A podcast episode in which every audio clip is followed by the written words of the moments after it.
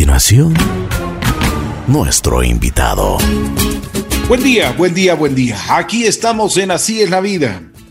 La vida tiene grandes sorpresas, sin duda alguna, así lo dice una canción. Y por eso también invocamos esa frase, porque viene como anillo al dedo. Gerson Eguiguren está junto a nosotros, es un joven músico talentoso, cantante, violinista, ha estudiado muchísimo música, pero bueno, dejemos que él mismo nos cuente su historia, una historia motivante, una historia que realmente nos va a dar muchísimo gusto y mucho orgullo a los ecuatorianos. Gerson, ¿cómo estás? Buenos días. Buenos días, Ricky. Primero, muchísimas gracias por tenerme aquí, de verdad, gracias por la invitación y por apoyar a, a los que estamos tratando de salir adelante en el arte. Encantado. ¿Dónde naciste, Gerson? Yo nací en Quito, en Quito, Ecuador. ¿Hace cuánto tiempo? Ya bastantes añitos. Pero tú eres joven, ¿ah? Sí, sí, sí, sí. Sí, recién graduadito.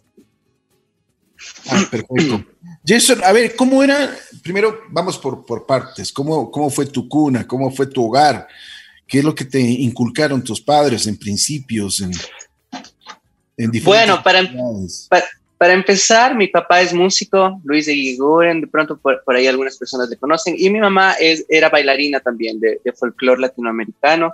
Entonces, siempre el arte estuvo como base de nuestro hogar y mi papá siempre ponía música de todas partes, ponía música latinoamericana, ponía jazz, ponía eh, música andina, ponía de todo, música clásica, entonces siempre como que nuestro, nuestro espacio siempre fue la música, mi papá tenía ensayos, nos llevaba a esperarle a que ensaya, conciertos y cosas, entonces siempre la música fue como la base de nuestras vidas, luego entré al conservatorio, luego mi papá me hizo cantar con él, cosas como a dúo, luego me, me, presentó a sus amigos músicos y así se empezó a, a formar cada vez como esta cosa de los conciertos y ya todo el mundo de la música. Qué bien, qué bien. ¿Y qué te inculcaron en principios?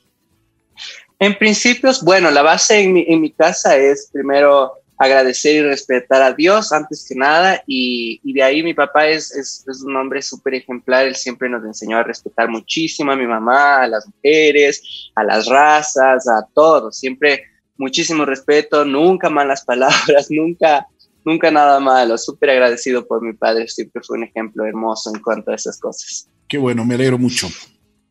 ¿Qué estudiaste? Cuando llegas a la escuela, ¿qué es lo que te gustaba?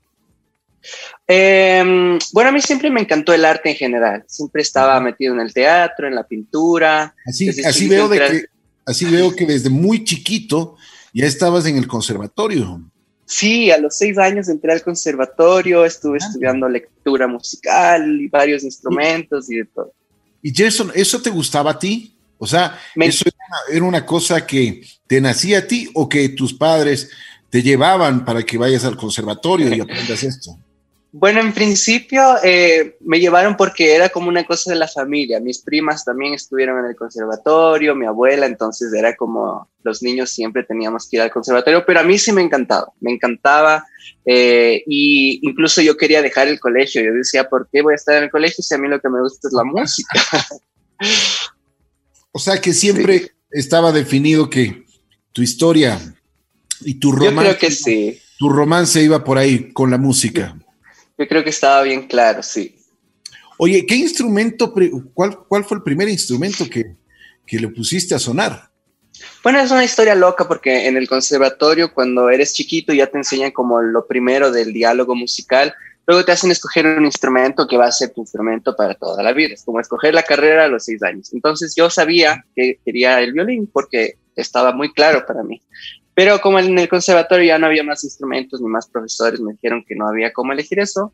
Entonces elegí el saxofón, pero porque era muy pequeño me tocó coger el clarinete primero, entonces luego me aburrí, luego me pasé al piano y luego ya de grande por fin cogí el violín. ¿Y por qué te decidiste por el violín? Tengo una prima que tocaba en la sinfónica y yo siempre le iba a ver en los ensayos y, y entonces y era muy obvio para mí que el violín era el instrumento que quería, era como tan mágico y, y, y ya cuando estuve grande tuve la oportunidad de comprarme un violín bien barato eh, y ya empecé, me dediqué y de repente se volvió la profesión. Qué bueno, qué bueno. Cuéntame una cosa, aparte de música en el conservatorio, ¿qué es lo que te enseñaron? ¿Qué es lo que tú a todos los profesores y a todos tus docentes, pues les absorbiste? Ah, bueno, yo creo que en general estoy agradecido porque fue un colegio donde el arte era bien aceptado. Yo siempre tenía que salir de clases porque tenía presentación para el presidente, presentación para, para el concurso, para el festival, porque estaba en el coro del conservatorio. Y en la escuela eso no estaba muy permitido y gracias a mi papá luego me cambió a un colegio donde sí, sí eran más abiertos a esto y esto fue súper bueno. Y yo creo que la responsabilidad, la, el respetar, el, saber que hay compañeros que son diferentes a ti y hay que eh, eh, saber cómo entenderles y aceptar que todos somos diferentes y que podemos tener diferentes pensamientos. Yo creo que eso es lo más importante de, todo el espacio de la escuela y los profesores y los compañeros. Así es. Así es. Una pregunta, eh, tú eres ahora cantante y te, has dedicado muchísimo a cantar en distintas partes del mundo. Vamos, vamos a ir por partes porque el público tiene pero ¿desde qué edad comienzas tú a cantar? Porque cantar no es fácil. Además, hay, mucha, gente que cree que son cantantes e incluso venden discos, pero, pero bueno, ahora con, bueno, no ahora, sino con algunos años atrás apareció un aparatito que se llama Harmonizer. Y claro. Que, te pone la voz, o sea, las tonalidades que, que prefieras. Necesites. Necesites y además ya no es tan, ah, no es tan importante el que seas, el que sepas cantar, sino que simplemente ya en un estudio lo puedes hacer y sin ningún problema. Pero cuando llegas, cuando llegas al escenario, cuando llegas a las tablas, ahí es cuando. Se ve la verdad. Exactamente. Ahí es bueno, yo, yo creo que. Chao, o sea, esta no claro. Yo pienso que son artes distintas, ¿no? O sea, la gente que hace este tipo de cosas es, es todo un arte diferente de una producción, una imagen y que también tiene lo suyo, ¿no? Eh, y otros nos dedicamos a practicar afinar. Por eso te preguntaba, porque desde muy pequeño me imagino que recibiste clases de canto. Sí, bueno, mi mamá justo ayer me, me hacía reír porque decía que apenas yo nací empecé a, a, llorar como una, como una ambulancia, que ella se quedaba súper sorprendida porque decía, ¿cuánto pulmón tiene este niño? que llora tan largo? Entonces, yo creo que desde chiquito me encantaba cantar, he escuchado cassettes donde le mandaba grabaciones a mi papá porque vivió un tiempo en Alemania, donde cantábamos con mi hermano y se acababa la canción y yo decía, otra vez. y hasta ahora siento que quiero cantarla otra vez y así, ¿no? Entonces sí, desde chiquita a los seis años en, el conservatorio mismo eh, entré al coro y esto para mí era fabuloso porque las voces, las armonías, eh, era, era, era magia para mí. Entonces estar en ese espacio, ir y practicar y las presentaciones y escuchar cómo las armonías y las voces se mezclaban, siempre fue una pasión. Eh, estuve mucho tiempo ahí, incluso a los 11 años me fui con el coro de la PAM, que es un coro que representó al Ecuador en las Olimpiadas Corales en el 2011 en Alemania. Eh, y yo era el solista de ese coro, entonces llegar allá y ver más voces y ver toda esta gente de diferentes países con sus, con sus vestidos típicos y sus danzas mientras cantaban en sus idiomas, para mí era el paraíso. Entonces, ya luego más adelante, a los 16 años, fue como voy a empezar a cantar más como solista, eh, y ahí me dediqué al jazz y a la música brasilera y un montón al folclore latinoamericano y, y entonces sí ya se volvió como súper serio, como que sí, yo quiero ser cantante y ya empecé a tomar más clases con profesores y, cosas así. Una cosa, una cosa es tener aptitud, una cosa es tener eh, ganas de hacerlo, pero otras cosas también es saber si es que estás o no preparado para esto, ¿no es cierto? Si calificas o no para cantante. sí, total es súper complicado. Yo pienso que en, todo arte es siempre bien difícil sentarse y decir, ¿será que sí soy bueno para esto o me equivoqué de carrera? Eh, sobre todo porque somos personas súper sensibles y estamos siempre sobrepensando todo, pero, pero bueno, en este proceso de ir creciendo, ir subiendo a diferentes escenarios y, ver mis videos y, y ver la reacción del público, siempre fue como, a ver, veamos, porque si al público no le gusta, entonces de pronto esto no es lo mío, pero hubo siempre una buena acogida, buenos comentarios, se me acercaba la gente. Nunca me voy a olvidar en Alemania una vez, eh, había un señor que un poco nos auspició el viaje, que era un alemán y él tenía una iglesia grande. Eh, y la, la, señora ecuatoriana que nos llevaba me dijo, por favor, súbete y canta algo en agradecimiento. Yo tenía 11 años y súper nervioso, como, y ahora no sé. Entonces ella me dijo, canta el, el Ave María. Yo le dije, pero solo me sé la melodía, no me sé la letra. Entonces ella cogió una servilleta, me escribió la letra y me mandó arriba. Era una iglesia católica gigantesca, europea, ya se imaginarán. Y mm, bueno, eh, nada, vi la acústica, todo, canté y al final eh, se me acercó una alemana y me dijo así con un español todo alemán, cantas como un ángel, me dijo. Entonces, todas estas señales yo pienso que fueron como, como diciendo, sí, capaz que sí puedo cantar. Bueno, Ángel, Ángel. Oye, a ver si es que me entonas un poquito del Ave María. Para no, ya no canto el Ave María. no, pues a ver, Jason. Otra cancioncita con otra letra. La que tú digas, porque queremos, queremos simplemente el, conocer, el, saber de tu voz. Chévere. A ver, les voy a cantar un bolerito, ¿ya? Pero disculparán la voz de la mañana, ahí vamos. Y aunque tú me has dejado en el abandono, y aunque ya has muerto todas mis ilusiones, y en vez de maldecirte con justo encono, en mis sueños de colmo, en mis sueños te colmo de bendiciones.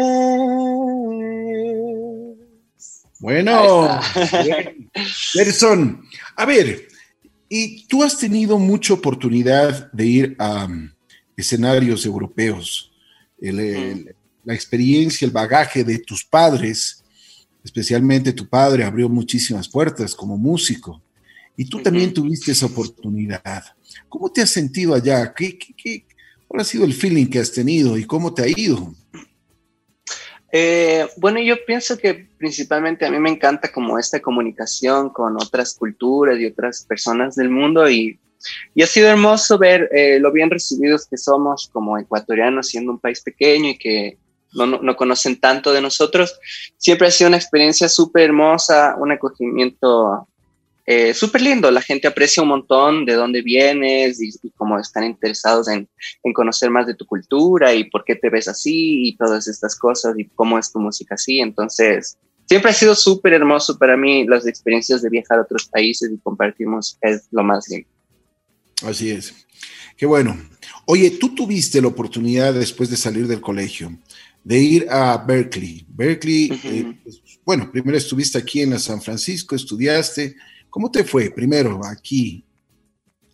Bueno, eh, aquí fue chévere. Yo estuve, eh, fue primero una búsqueda de saber bien eh, dónde era mi espacio, porque la música tiene muchas ramas, como sabrán, hay como el mundo clásico, el mundo académico, el jazz, la música popular y, y, se extiende muchísimo más, ¿no? Entonces, yo estaba tratando de equilibrar porque me encanta la música académica por el lado del violín, me encanta el folclore, me encanta el jazz, entonces...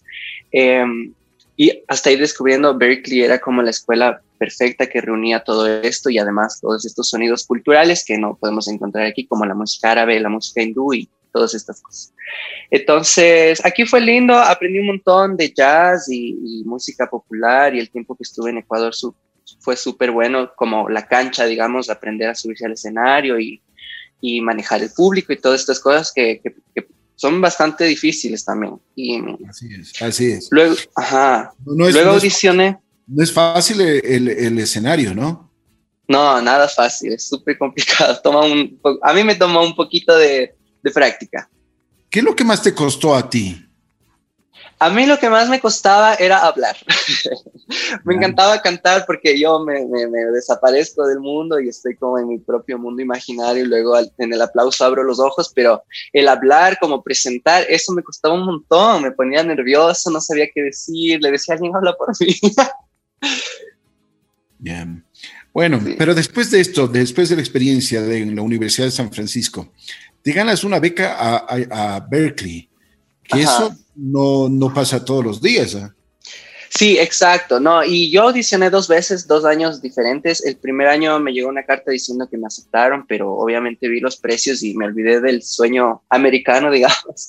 Y el segundo año volví a audicionar eh, y esta vez me aceptaron y me becaron. Entonces esa era como la única opción que yo tenía para poder ir y realizar este sueño tan increíble.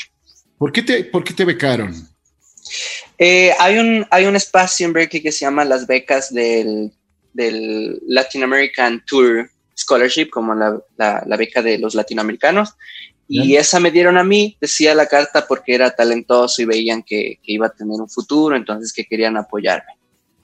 Qué bien, qué bien. Mm. ¿Cómo te fue en Berkeley? A ver, cuéntame tu experiencia, porque ahí la competencia es brava, ¿no? Uf, es súper difícil. Eh, bueno, al principio yo llegué... Ahí tienes, ahí tienes que estudiar 24 horas.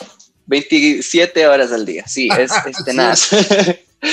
claro, yo llegué, a ver, cuando yo me fui del Ecuador ya, había, ya me había subido a algunos escenarios grandes, eh, compartido con músicos reconocidos aquí, y pues digamos que no, no, no, no estaba como en mis primeros pasos, sino que ya tenía un poquito de experiencia.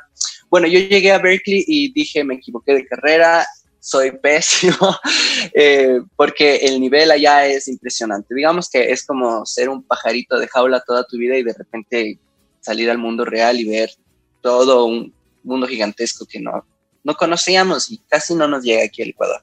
Entonces sí, sí fue, sí fue súper duro al principio, ¿no? Y, claro, estudiar todo el tiempo, eh, arriesgarme un montón, yo pienso que es súper importante siempre lanzarse, como de, si alguien te invita a algún proyecto o algo, decir sí, sí puedo, aunque no, no sepas y no lo hayas hecho, pero aprender en el camino y, y sacarte el aire. Yo me acuerdo, no, no comía, no dormía, solamente estaba todo el tiempo tratando de, de aprender, de practicar, conocer gente, de estar en todo y, y, a la vez hacer las tareas de las clases, ¿no?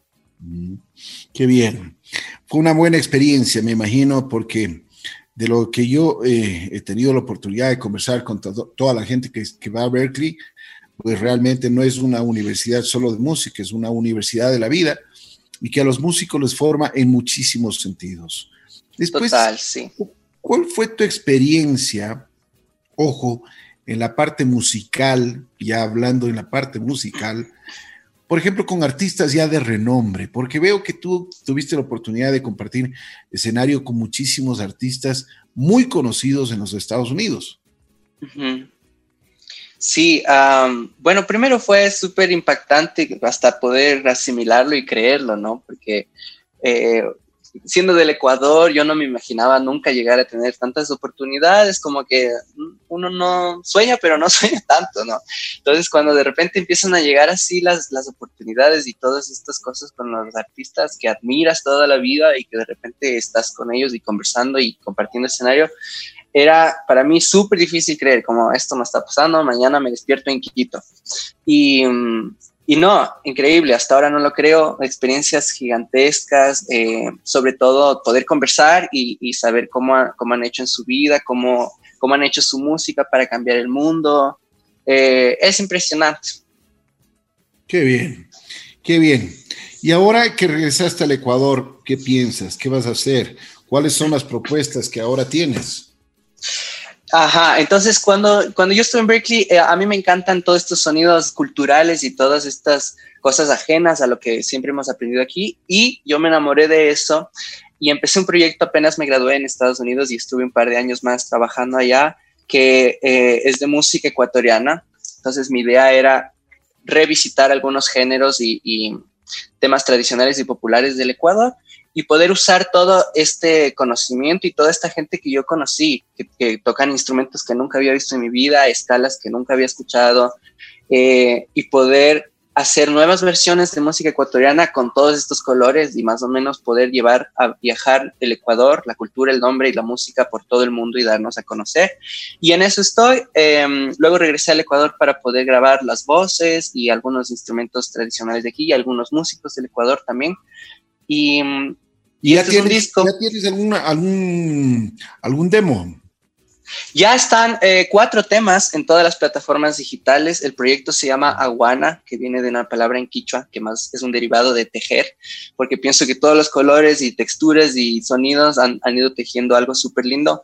Eh, y ya están cuatro temas en, en todas las plataformas. Eh, y está hermosísimo. Van a encontrar muchas sorpresas, instrumentos rarísimos, incluso hay cantantes invitados, eh, ex cantantes del Circo del Sol, de Grecia, músicos de Irán, músicos de Irak, de Turquía, de Grecia. Está, es, es una joyita este, este trabajo y estoy súper contento con eso.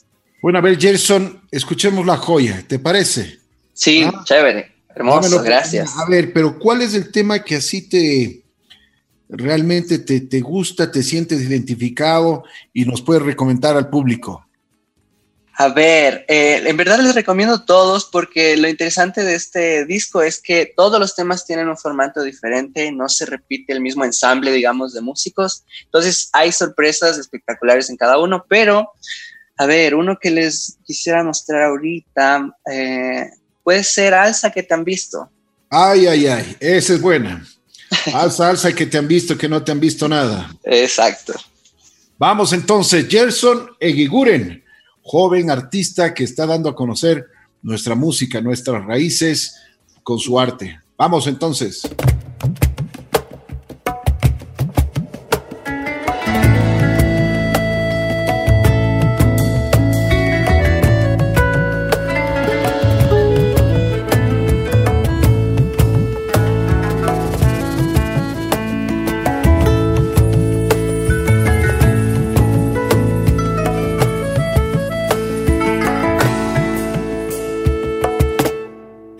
Salsa que te han visto, no te han visto, visto nada.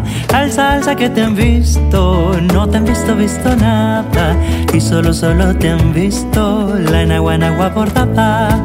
Y solo, solo te han visto la enagua, enagua bordada.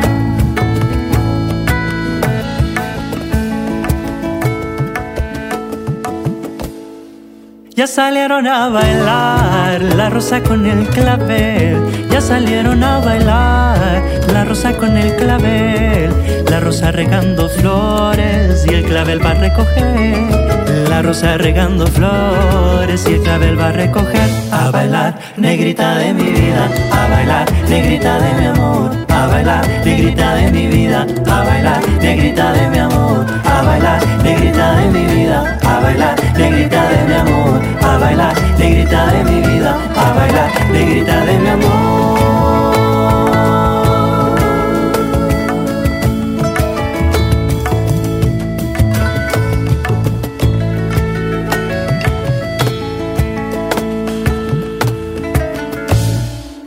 Los dos que están bailando, si me dieran a escoger, de los dos que están bailando, si me dieran a escoger, yo como más inocente y escogiera a la mujer. Y yo como más inocente y escogiera a la mujer.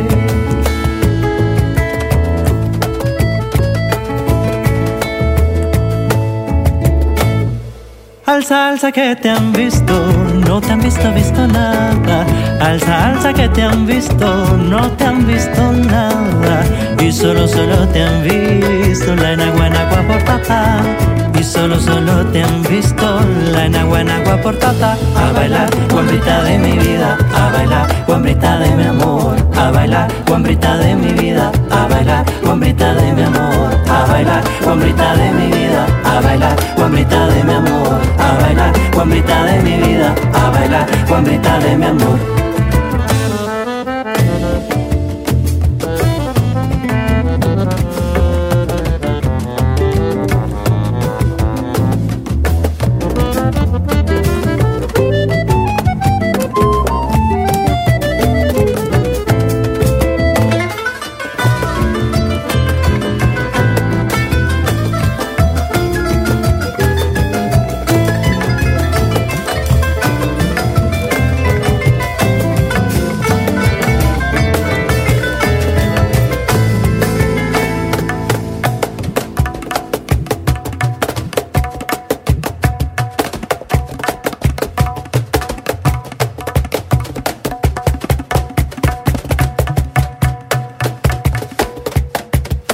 A bailar, negrita de mi vida, a bailar, negrita de mi amor, a bailar, negrita de mi vida, a bailar, negrita de mi amor, a bailar, negrita de mi vida, a bailar, negrita de mi amor, a bailar, negrita de mi vida, a bailar, negrita de mi amor, a bailar, negrita de mi vida, a bailar, negrita de mi amor, a bailar, negrita de mi vida, a bailar, negrita de mi amor, a bailar, guambrita de mi vida, a bailar, guambrita de mi amor a bailar, guambrita de mi vida, a bailar, guambrita de mi amor.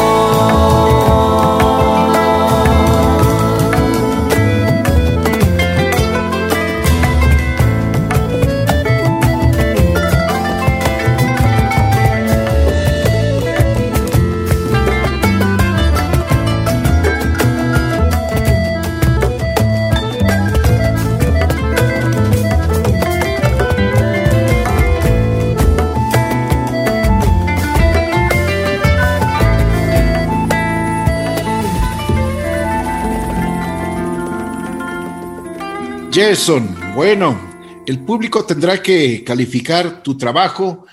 Lo que sí me alegro es de que tú eres muy joven y que todavía tienes muchísima ilusión y mucho por dar. Te quiero agradecer muchísimo el haber aceptado la, invitación. Vamos a promocionar mucho tu música, tu arte y por supuesto si podemos hacer eh, alguna difusión en especial, con muchísimo gusto. Muchísimas gracias a ustedes, Ricky. De verdad, este espacio es, es hermoso y es lo que estamos necesitando los que tratamos de salir adelante con el arte y sobre todo apoyar el Ecuador. Con mucho gusto. A ver, Jason, para terminar, me tienes que recomendar otro más. ¿ah?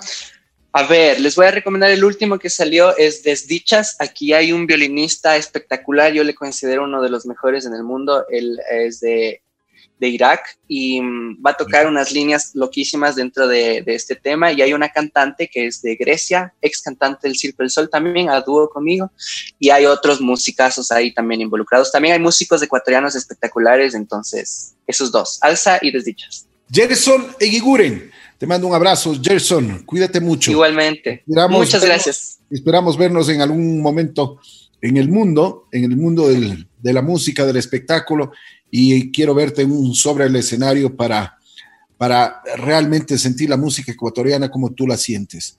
Chévere, muchas gracias. un abrazo a ustedes. Te mando un abrazo, cuídate mucho. Igualmente, gracias. Gerson Eguiguren estuvo aquí en Así la Vida, pero escuchen esto, desdichas.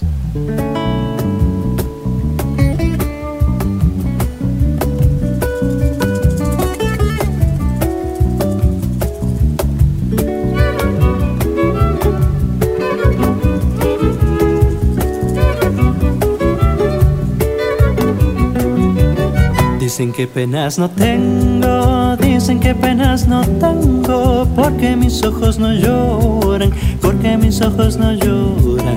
Pues que sepan los que ignoran, pues que sepan los que ignoran, que el silencio me aniquila, que el silencio me aniquila.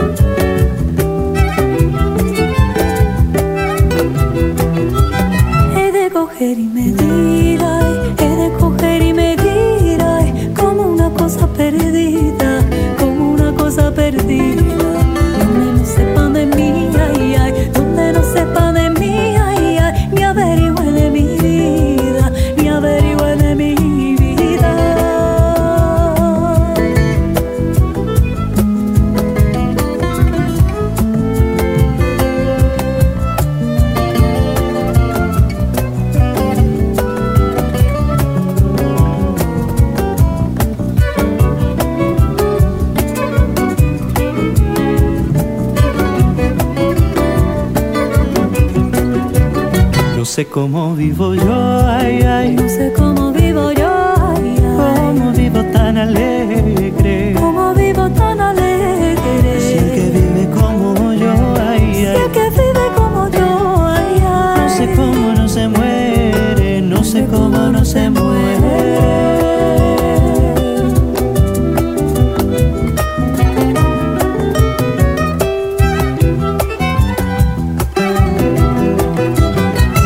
Dichas solo se hicieron, las dichas solo se hicieron para que nació feliz, para que nació feliz. pero yo como infeliz, ay, pero yo como infeliz, ay, las dichas desdichas fueron, las dichas desdichas fueron.